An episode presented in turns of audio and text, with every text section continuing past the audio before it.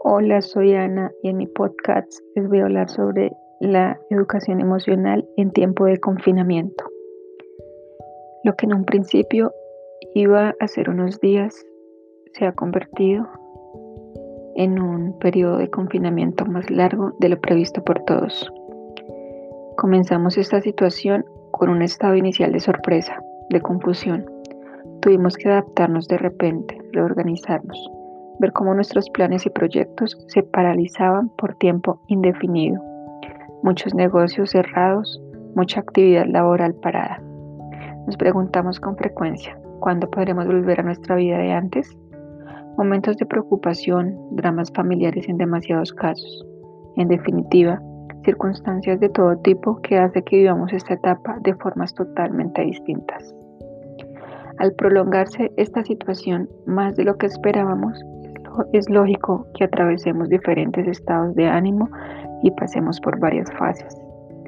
Podemos sentirnos como si estuviéramos en una montaña rusa, sintiendo una euforia positiva y optimista cuando cantamos en los balcones, emocionándonos cuando vemos a nuestro alrededor muestras de solidaridad y de cariño para con los otros, pero también tristeza y preocupación cuando nos enteramos que familiares o amigos empiezan a enfermar nuestra situación laboral se reduce tanto que el problema económico se une al resto de las situaciones.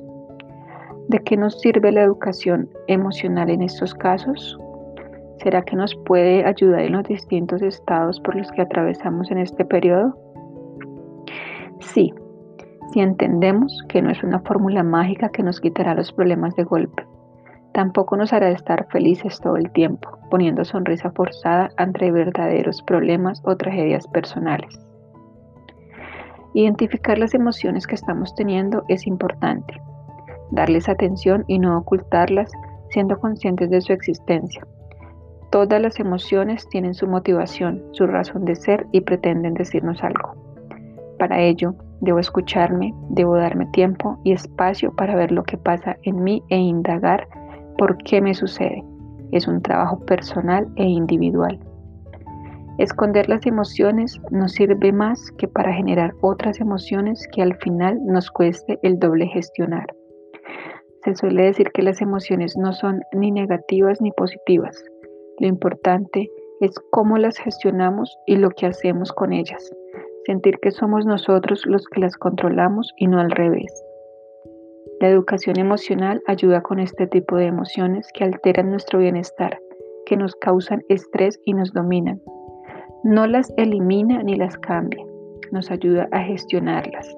Si además estamos en una situación como la que nos acontece, puede ser fundamental para hacer más llevadero este proceso.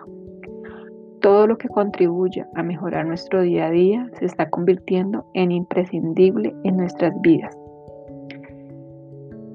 Sé que pronto todo pasará.